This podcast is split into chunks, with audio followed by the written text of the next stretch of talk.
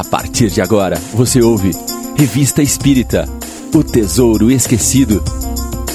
Apresentação: Mário Arias. Olá, amigos ouvintes da Rádio Idefran. Estamos de volta com o programa Revista Espírita O Tesouro Esquecido. Nossa edição de número 22 dará sequência ao estudo da Revista Espírita de junho de 1858. Nosso primeiro artigo de hoje vai tratar da segunda parte do, da história do espírito batedor de Bergzabern. Kardec começa esse artigo fazendo uma pequena introdução a este tema, que vem tratar da mediunidade de efeitos físicos que acomete uma menina, uma jovem alemã. Ele começa da seguinte forma: Extraímos as passagens que se seguem de uma nova brochura alemã, publicada em 1853 pelo Sr. Blank, redator do jornal de Bergzabern, sobre o espírito batedor de quem falamos em nosso número de maio. Kardec aponta então, neste artigo que se inicia, três itens importantes a serem observados do ponto de vista da doutrina espírita. O primeiro deles é com relação à autenticidade dos fenômenos. Ele vai mencionar aqui o cuidado meticuloso com que os fatos foram registrados e a abundância de testemunhas deste é, conjunto de manifestações físicas que perdurou durante vários meses. O segundo item importante é a diversidade de locais onde eles ocorriam naquele momento da história, na segunda metade do século XIX.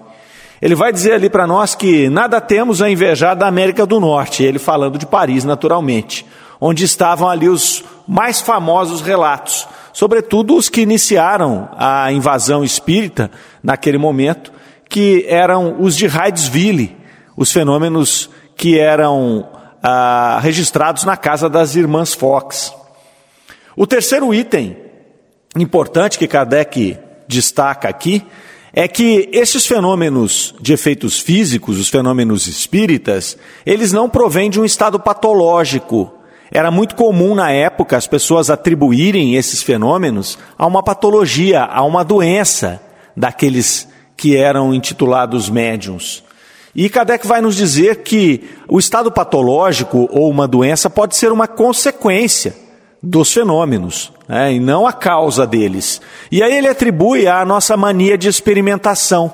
Ele vai dizer que muitas vezes, por forçarem as experimentações, né, desses indivíduos que eram médiums ali, eles não permitiam que o fenômeno seguisse o curso normal e que colocavam então a saúde desses indivíduos em risco. Muitas vezes pelo desconhecimento, pela curiosidade, pelo ceticismo. E aí Kardec então passa a descrição do relatório do Sr. Blank, que havia sido publicado neste jornal que mencionamos. Vem informar que tratava-se de uma jovem de 11 anos, chamada Filipina Sanger, e ele relata alguns, algumas informações a respeito do primeiro artigo, que ele havia inclusive colocado na Revista Espírita de Maio e que nós já tratamos aqui em edições anteriores do nosso programa. Nesse artigo, aqueles que estão nos acompanhando vão se lembrar, ah, na casa dessa menina, as manifestações ocorriam a partir de ruídos. Eh, esses ruídos, eles davam respostas às perguntas dos observadores ali, das pessoas que acompanhavam os fenômenos. Uh, esses ruídos produziam músicas, marchas ali, sobretudo uh, marchas uh, de cunho militar, e que depois eles haviam passado por, para arranhões. Os, o, o espírito se manifestava ali através de arranhões. E esse artigo termina com a menina sendo encaminhada ao médico real do cantão, para que fosse avaliado o seu estado ali. Naquele momento ela apresentava uma indisposição e uma fadiga.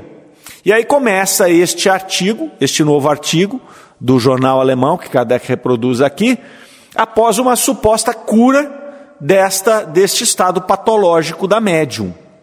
Mas na verdade os fenômenos continuaram. Eles apenas mudaram de natureza. E o que ocorreu foi que eles ficaram mais marcantes ali. Passou-se então daqueles ruídos e arranhões para movimento de objetos. O espírito atirava esses objetos, né? o fenômeno ali, esses objetos saíam de um lado para o outro. Então ali relata-se que o cachimbo do pai da menina, as réguas, a plaina, madeira que ele usava, uma vez que ele era carpinteiro, se movimentava pela casa. Saía do lugar que estava, chegava para outro lugar, cadeiras eram derrubadas, colocadas sobre a cama, eh, janelas batiam e golpes violentos ali se apresentavam é, com tanta veracidade que chegavam a afugentar as pessoas que passavam pelas ruas. Muitas vezes esses fenômenos contavam com várias testemunhas e aconteciam sempre com a menina em um sono sonambúlico. E nesse momento ela falava, ela como que conversava com aqueles espíritos que estavam ali produzindo os fenômenos. E os fenômenos começaram a se intensificar de tal maneira que começou a cama dela se levantar e se movimentar também de forma ritmada. Então, mediante comando daqueles que estavam ali observando, é, essa cama chegou a se levantar com quatro pessoas em cima. Então eles comandavam, olha, embale a cama como se embalasse uma criança. Então a cama se movimentava daquela forma. Olha, bata o pé em determinado ritmo, a cama assim fazia. Esses fenômenos foram acontecendo ali, demonstrando que não havia um processo patológico na menina, que ela havia sido atendida por aquele médico e havia sido pretensamente curada. É, Kardec vai relatar aqui que, segundo o artigo do jornal, após 14 dias que esses fenômenos se intensificaram, eles novamente se alteram e eles começam a, a, a fazer a levitação de objetos. E ressalta-se ali que o mais interessante foi uma espada de um oficial que acompanhava o fenômeno, e era uma espada pesada, pesava quatro libras, e ela ficava suspensa no ar também, respondendo ali aos comandos. Outro ponto interessante que se chama atenção aqui neste, neste caso é que a menina, sempre que ia começar os fenômenos, ela chamava as pessoas que estavam na casa para que pudessem acompanhar os fenômenos. É, e ela não começava os fenômenos, ela não entrava no seu sono, sono sonambúlico antes que todos estivessem no quarto.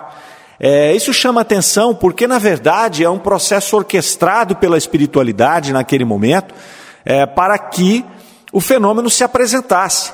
Tinha uma finalidade aquilo, nós já verificamos aqui também em estudos anteriores que tratava-se do período da curiosidade onde os espíritos se manifestaram, normalmente através de manifestações físicas, para poder demonstrar esta interferência do plano espiritual para com o plano material. Posteriormente, passaria-se a um fenômeno, a, a um período é, psicológico, um período filosófico, um período já de comunicações é, um pouco mais instrutivas, menos materiais, menos físicas, e mais ali de um contato entre os dois planos, né, com um objetivo específico de traçar a doutrina espírita e o seu caminho rumo à regeneração. Mas nesse momento era um momento de curiosidade, era um momento em que os fenômenos ali eram fenômenos físicos e muito evidentes. Passado então um ano desde o início das manifestações, eles foram se modificando e foram ficando cada vez mais violentos. O jornal ali alemão continua o artigo detalhando esses fenômenos, mas Kardec é, limita-se a relatar as questões pertinentes ao estado físico da menina, que era aquilo que ele queria observar. Fenômenos físicos eles aconteciam em abundância na França, na América, né? então ele não tinha ali tanto interesse nesse momento a ficar relatando os, é, em detalhes os fenômenos físicos. Ele vai relatar ali que o estado de saúde da menina apresenta uma piora ela prevê uma surdez, e essa surdez se instala de maneira intermitente. E que nos momentos de sonambulismo ali, ela apresentava uma catalepsia, ela começa a apresentar uma fraqueza mais constante, né? e o espírito aí informa a ela que esse estado duraria mais um ano.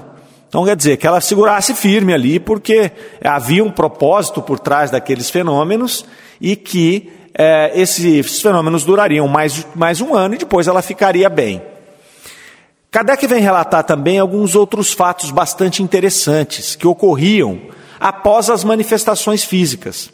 A menina, nesse mesmo transe que nós já comentamos, ela apresentava ali um sorriso diferente e ela estendia as mãos como cumprimentando os amigos que ali estiveram com ela trabalhando, né, naqueles fenômenos todos que aconteciam, como se ela cumprimentasse conhecidos em uma reunião. E por vezes aconteciam algumas outras manifestações mediúnicas nela, também dignas de nota. Ela empalidecia, mudava as suas feições, aparentando uma mulher mais velha, ela era uma menina de 11 anos, ela então nesse momento aparentava uma mulher entre 24 e 25 anos, e ela sempre nesse momento começava a orar e a chorar. Quando ela despertava deste novo processo mediúnico, ela estava muito fraca e pálida, sempre apresentava esta fraqueza. E aí, um certo dia, ela informou a respeito do que se passava naquele momento em que ela tinha aquela transfiguração. Ela vai informar que, em um daqueles momentos, ela acompanhou a crucificação de Jesus no Gólgota, junto a outras mulheres que choravam aos pés da cruz. Em outro momento, ela vem informar que ela havia acompanhado uma procissão até uma igreja e depois acompanhado um serviço fúnebre, também carregado de emoção, carregado de sentimentos ali. E aí as manifestações continuam e Kardec vai concluir este artigo, que é o segundo artigo desta série, tratando desta menina. Ele vai concluir da seguinte maneira: Assim iam as coisas na casa de Sanger. Quer de dia, quer de noite, durante o sono da menina ou quando em vigília, até o dia 4 de março de 1853, data em que as manifestações entraram em outra fase. Esse dia foi marcado por um fato ainda mais extraordinário que os precedentes. E ele conclui, continua no próximo número. Então ele deixou aí, né, como umas cenas dos próximos capítulos, essas informações de que os fenômenos passam para uma outra fase, ainda mais interessante do que tudo aquilo que havia sido relatado até o momento, e que ele voltaria a este mesmo tema no próximo número, que seria em julho de 1858, tema esse que nós vamos abordar nos nossos próximos programas. Aí, continuando na nossa edição de junho, a Kardec vai apresentar aí uma dissertação moral ditada por São Luís a senhorita Irmãs do Fô, cujo tema é a preguiça. Então nós já vimos anteriormente que São Luís seguia a fórmula de utilizar parábolas para transmitir os seus ensinamentos. Assim como Jesus havia feito, São Luís também utilizava-se de parábolas. Naquela oportunidade, é, ele até explicou né, o porquê ele se utilizava de parábolas, porque estas eram mais fáceis dos, dos seres humanos, no nosso estágio evolutivo, de nós captarmos os ensinamentos morais, que nós tínhamos ainda alguma dificuldade de podermos estudar os ensinamentos morais de maneira muito direta. Então nós gostávamos mais, nós gostamos mais, até hoje eu acredito que ainda seja dessa maneira, de uma coisa mais romanceada, de uma coisa mais contada de uma forma mais leve. Trata-se do nosso estágio evolutivo. Bom, aí dentro dessa parábola é interessante, porque ela traz também uma similaridade com uma parábola de Jesus, que é a parábola dos talentos. Quando Jesus vai nos informar lá a respeito daquelas pessoas que receberam os talentos para os seus cuidados. Nesta que São Luís vai nos contar agora, nesta edição da Revista Espírita, ele vai dizer que um homem vai até uma praça e contrata ali dois funcionários para trabalhar em seus campos. Um dos dois cumpre a tarefa designada e o outro apenas a inicia e a abandona sem concluir. No momento do pagamento, ao final da tarde, o dono do campo paga o primeiro e vai despedir o segundo, reprimindo-o por sua preguiça e por sua incapacidade de cumprir o trabalho combinado. Traz bastante similaridade com a parábola dos talentos. E aí depois sempre São Luís também fazia alguns comentários, ele tecia alguns comentários né, esclarecendo a, a, a, os ensinamentos morais que estavam por trás daquela história que ele havia contado. Nesse caso aqui, ele vai tecer comentários acerca do nosso compromisso com o trabalho. e também é, das, a respeito das tarefas que estão sob nossa responsabilidade em nossa vida. Então ele extrapola aquilo que foi uma história sobre duas pessoas, é, onde uma conclui o seu trabalho, a sua responsabilidade, aquilo que ele havia assumido, e o outro dá apenas os primeiros passos e abandona esta oportunidade no meio do caminho. E aí ele utiliza também de uma nova metáfora, é, e essa metáfora também se apresenta muito similar a uma que Jesus utilizou, que é, no caso de Jesus ele utilizou a da figueira seca, que era uma árvore que não produz frutos, e São Luís vai usar o mesmo exemplo aqui. Ele vai dar o exemplo de duas árvores frutíferas, sendo que uma não produz o que dela se espera. Então, ela é tirada como inútil, cortada e lançada ao fogo. E ele inicia o seu comentário com uma frase que sintetiza bem o seu pensamento. Ele vai dizer: Eu vos digo que a força não foi dada ao homem, nem a inteligência ao seu espírito, para que consuma seus dias na ociosidade, mas para ser útil aos seus semelhantes. Ora, aquele cujas mãos estiverem desocupadas e o espírito ocioso será punido e deverá recomeçar a sua tarefa. Então, uma orientação bastante interessante, bastante direta até, e que Kardec depois, na sequência da revista, a fim de ilustrar essa dissertação moral, ele vem apresentar uma comunicação que vai reafirmar estas orientações trazidas por São Luís. Esta comunicação é trazida por Kardec dentro do bloco da revista espírita que se chamava Palestras Familiares de Além Túmulo. E ela vai é, ser feita através de uma evocação ao espírito é, denominado Sr. Morrison, e aí o título é O Sr. Morrison Monomaníaco. Kardec começa esse artigo contextualizando esta evocação, dizendo: Em março último, noticiava um jornal inglês o que se segue a respeito do Sr. Morrison. Recentemente falecido na Inglaterra, deixando uma fortuna de 100 milhões de francos, segundo aquele jornal, nos dois últimos anos, o Sr. Morrison era presa singular de uma monomania. Imaginava-se reduzido à extrema pobreza e devia ganhar o pão de cada dia com um trabalho manual. A família e os amigos haviam reconhecido a inutilidade dos esforços para lhe tirar aquilo da cabeça. Era pobre, não possuía um ceitil e devia trabalhar para viver. Essa era a sua convicção. Todas as manhãs, punham-lhe uma enxada nas mãos e mandavam-no trabalhar em seus próprios jardins. Daí a pouco vinham procurá-lo, pois a tarefa estava concluída. Pagavam-lhe um modesto salário pelo trabalho feito e ele ficava contente. Seu espírito ficava tranquilo e sua mania satisfeita. Se o tivessem contrariado, teria sido o mais infeliz dos homens. Então aqui ele apresenta o Sr. Morrison, o espírito que seria evocado, é, faz-se a evocação e inicia-se um diálogo.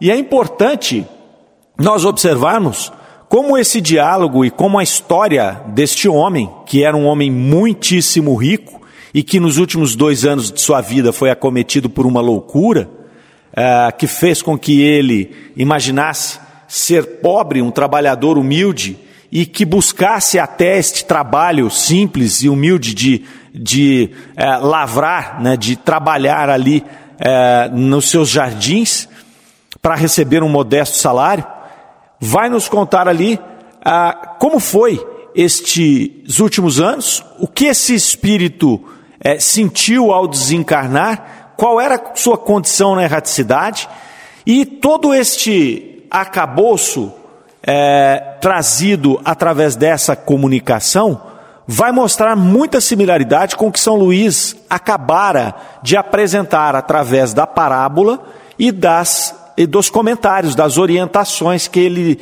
nos passou ali a respeito da preguiça, da necessidade do trabalho e dos nossos compromissos assumidos no momento da nossa reencarnação. Então, ali no começo da evocação, é, logo nas perguntas números 6 e 7, eles vão trabalhar a respeito da condição desse espírito na erraticidade, do espírito do Sr. Morrison. Perguntando a ele, você é feliz ou infeliz? Ele relata, algo me falta, não sei o que, procuro, sim, sofro. Pergunta 7, por que sofre? São Luís responde, São Luís acompanha essa essa evocação e ele responde no lugar do espírito incapacitado de tal resposta: sofre pelo bem que não fez. Essa resposta então foi dada por São Luís. O espírito ainda estava num estado de perturbação. Ele ainda apresentava um pouco daquela loucura que o havia cometido nos dois últimos anos da sua existência. E essa resposta de São Luís é interessante porque ela vai nos mostrar ali que esse sofrimento dele, esse sofrimento moral, ele se dá principalmente porque ele teve a oportunidade de servir, ele teve a oportunidade de trabalhar, ele era um homem rico, ele tinha recursos, ele tinha à sua disposição as ferramentas necessárias para poder é, auxiliar os seus semelhantes, para poder fazer algo produtivo naquela existência. Vai nos mostrar também, esta pequena resposta, é, a responsabilidade que nós temos ao recebermos as posses materiais. As, a responsabilidade que nós assumimos quando nós encarnamos no planeta Terra, tanto ah, para com o nosso espírito, nosso processo evolutivo, como para com aqueles que estão à nossa volta, que não encarnam conosco por acaso. Nós estamos aqui, conforme a lei de sociedade, colocada na terceira parte do livro dos Espíritos, vivendo ah, uns com os outros, participando da evolução coletiva. Então, no mesmo momento em que nós evoluímos o nosso espírito, nós somos influenciados por aqueles que caminham conosco e também os influenciamos. Então, isso é uma responsabilidade mútua de toda esta coletividade que forma o planeta Terra e os espíritos aqui encarnados. Então esse espírito se mostra bastante infeliz, perturbado ainda, afetado por aquela loucura, né? e essa infelicidade se mostra intimamente ligada ao fracasso no planejamento espiritual que ele havia feito, e também à perda de oportunidade de evolução, né? através do exercício do bem ao próximo. Vai avançando a comunicação, vai avançando o diálogo, e na pergunta de número 13, Kardec vai perguntar: que uso você fazia da fortuna quando gozava da plenitude da razão? Resposta: nenhum. Creio que eu a gozava. Pergunta 14. Por que lhe teria Deus concedido fortuna, desde que não devia empregá-la utilmente para os outros? Resposta: Eu tinha escolhido a prova. Ponto importante dessa comunicação. É, a fortuna ali naquele caso era uma prova que o Espírito havia escolhido. Deus não havia dado a ele como algo que ele tivesse mérito. Muitas vezes nós nos comportamos e às vezes nós vemos pessoas se comportando como se os bens materiais que ele tivesse fossem, fossem méritos. Né? Nós vemos e às vezes pensamos e vemos pessoas falando assim: não, mas eu tenho mérito. Né? Se eu tenho uma condição financeira, se eu tenho bens, é por mérito próprio. É porque eu mereço, é porque meu espírito está numa condição é, favorável né, a esta situação. Mas não é bem assim, nós estamos vendo aqui que o espírito pediu isso como uma prova. É a dificuldade de se conviver com os bens materiais, porque ele nos traz uma condição né, de conforto, uma condição é, que nos transmite um apego àquilo que é material, fazendo com que nós muitas vezes percamos grandes oportunidades evolutivas. Olhem a pergunta de número 15, como ela é emblemática. Aquele que goza de uma fortuna adquirida no trabalho não é mais excusável por se apegar a ela do que o que nasceu no seio da opulência e jamais conheceu a necessidade? Resposta: menos. E aí São Luís acrescenta: aquele que conhece a dor, mas não a alivia. Importante isso, porque ela vem novamente nos apresentar a riqueza como uma prova. E uma prova difícil demais pelos encantos materiais que ela proporciona. Mas aqui ela traz um ponto importante é, que vai dizer a respeito do aumento da responsabilidade daqueles que já viveram uma situação de pobreza e que conquistaram a riqueza pelo seu próprio trabalho e vêm a utilizar essa riqueza de modo, de modo egoísta. Vai apenas gozar aquela riqueza. Nós temos uma visão um pouco distorcida disso também. Nós imaginamos assim: ah, aquele que já nasceu em um berço de ouro, onde a família já tinha condição financeira, ele apenas herdou, ok, ele está recebendo aquilo, então é, é uma obrigação dele auxiliar o próximo, mas aquele que nasceu pobre, que sofreu e que conquistou a sua fortuna, os seus bens materiais, ele tem o direito de utilizar esses bens materiais apenas é, para fins próprios, de maneira egoísta. Mas é exatamente o contrário que São Luís vem dizer aqui. E ele já havia falado sobre isso em um outro artigo, que nós também já comentamos aqui, chamado Problemas Morais, na Revista Espírita de maio de 58. Já tinha discorrido sobre esse tema. Ele vai dizer que a responsabilidade daqueles que passaram por dificuldades e que conseguiram bens materiais, posses e riqueza, e que não ajudam seus semelhantes, é maior do que a dos outros, porque este conhece o sofrimento, ele já passou por aquelas privações, então ele deveria ter a sensibilidade de auxiliar aqueles companheiros de jornada com aqueles recursos que ele conseguiu. Enquanto o outro, que já nasceu em berço de ouro, tem a favor de si a ignorância. Ele não conhece o sofrimento.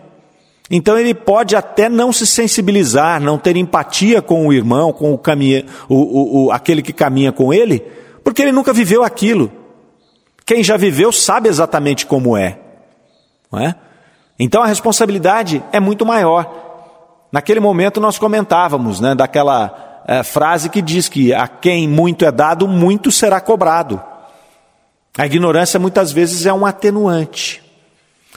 Vamos aí à pergunta de número 22. Né? Nas perguntas de 22 a 24, ah, vai se abordar ali nesta comunicação a consciência da necessidade de novas provas por parte desse espírito que ali se comunicava e da continuidade do processo evolutivo.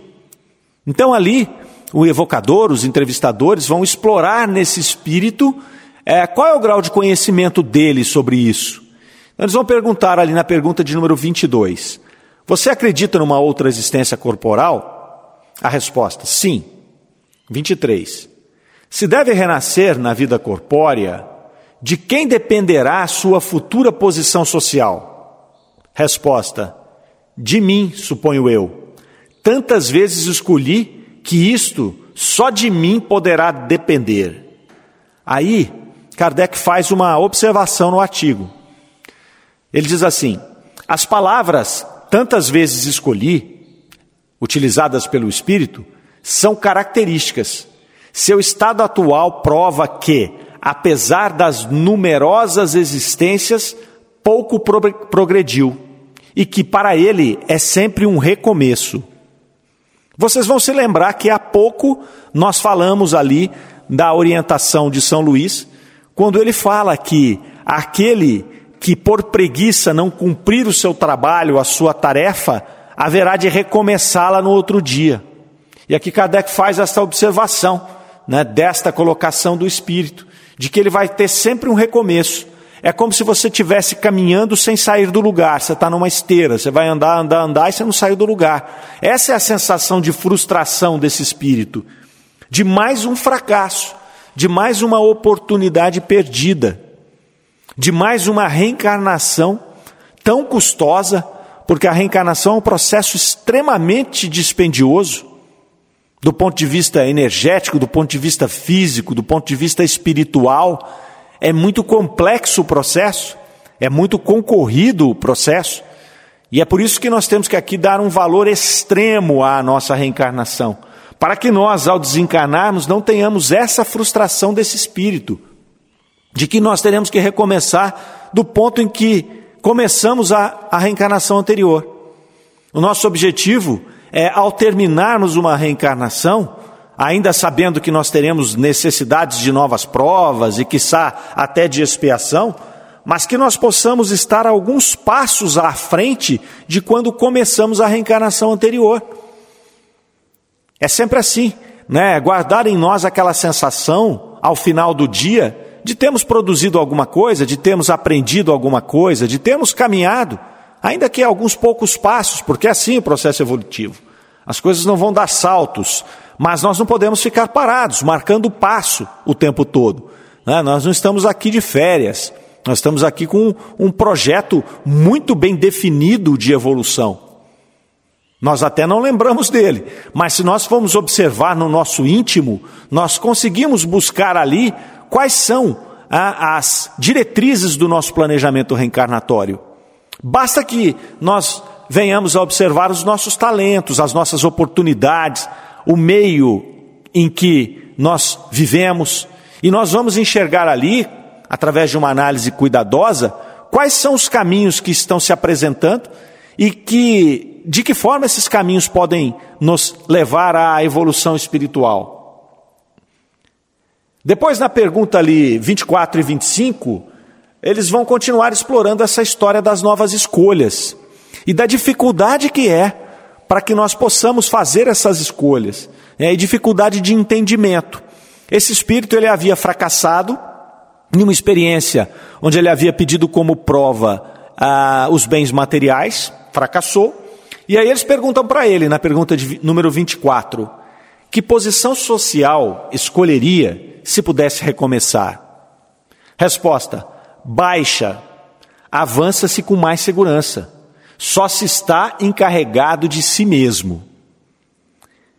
Então vamos observar aqui: ele vem de uma experiência ruim, de um fracasso, onde ele tinha recursos financeiros, ele tinha riqueza material, não soube aproveitá-la, enlouqueceu ao final da vida, e agora, ali naquele momento né, de perturbação, de frustração, de sofrimento, de infelicidade, ao ser perguntado, meu, na próxima você vai, vai de quê, né? E aí ele fala: Eu vou de baixa, né? Eu quero ir pobre, porque avança-se com mais segurança, não é? Você está preocupado só com si, você está preocupado ali, é, encarregado de si mesmo, como ele vai dizer. Jesus havia falado: é mais fácil um camelo passar pelo buraco de uma agulha do que um rico entrar no reino dos céus. Ele não estava ali em nenhum momento condenando a riqueza. Ele estava ali alertando sobre a dificuldade desta provação de garantia de bens materiais, porque ela pode, via de regra, nos levar a uma situação de conforto, uma situação de preguiça, e aí fazer com que nós percamos a oportunidade. Por outro lado, esse espírito radicaliza e acha que se ele vier numa condição humilde, pobre, na qual ele tenha que trabalhar pelo seu sustento, ele vai estar preocupado só com si. E aí, a partir desta preocupação apenas com a sua sobrevivência, ele vai caminhar, de forma mais segura na evolução, porque ele não vai ter muitas oportunidades de cometer erros. E aí São Luís faz uma parte, na questão ali de número 25, no item 25, eles fazem uma pergunta a São Luís: Não haverá um sentimento de egoísmo na escolha de uma posição humilde, na qual não se deve ter o encargo senão de si mesmo? Resposta: em parte alguma se tem encargos apenas com si mesmo. O homem responde pelos que o cercam e não só pelas almas cuja educação lhe foi confiada, mas ainda pelos outros. O exemplo faz todo o mal. Então, São Luís nos adverte aqui que não há caminhada exclusiva, não há caminhada individual no processo evolutivo enquanto encarnados no planeta Terra. Nós estamos aqui, somos responsáveis por várias pessoas que caminham conosco, independentemente de nossa condição social ou econômica. E ele vem mostrar aqui que não só é através da educação naqueles espíritos diretamente confiados a nós, mas sim através do exemplo a todos aqueles outros, pessoas que talvez nós nem conheçamos. Às vezes essa pessoa cruza o nosso caminho e, ao observar a nossa conduta, através do exemplo, ela vai corrigir uma conduta dela. Daí a nossa obrigação de caminharmos corretamente, independentemente dessa condição financeira ou social, observando né, que nós estamos influenciando todos aqueles que estão à nossa volta. Então nós temos que nos preocupar conosco, mas também nos preocupar com atuar através de uma retidão cujo exemplo a outras pessoas pode transformar essas pessoas. Não há atalhos na evolução. Né? O trabalho de burilamento moral do espírito ele se dá através da experiência prática no planeta Terra. Nós somos ainda espíritos imperfeitos, espíritos da terceira ordem, que precisam reencarnar num planeta de expiação e provas. E aqui nós vamos evoluir em conjunto, caminhando todos, cada um na sua velocidade, mas trocando esses exemplos de burilamento espiritual. Então eu vou evoluindo algumas partes do meu espírito, trazendo algumas virtudes, eliminando alguns vícios. O irmão que, que caminha comigo vai se completando através dos exemplos que eu posso dar deste meu trabalho individual, e ele vai fazendo também o seu trabalho individual ali, renovando virtudes no seu espírito e eliminando vícios. E através desse seu esforço nesse processo, ele influencia aquele outro irmão que caminha ao lado dele através do seu exemplo. E assim, a nossa responsabilidade independentemente da condição em que nós estamos nesse planeta. E aí Kardec fecha esse artigo com uma observação, não menos interessante, que vai nos dizer: reconhece-se facilmente nas respostas acima o estado moral do espírito. Elas são curtas e, quando não, monossilábicas. Tem algo de sombrio e de vago. Um louco melancólico não falaria diferentemente. Esta persistência da aberração das ideias após a morte é um fato notável, mas que não é constante, ou que por vezes apresenta um caráter completamente diverso.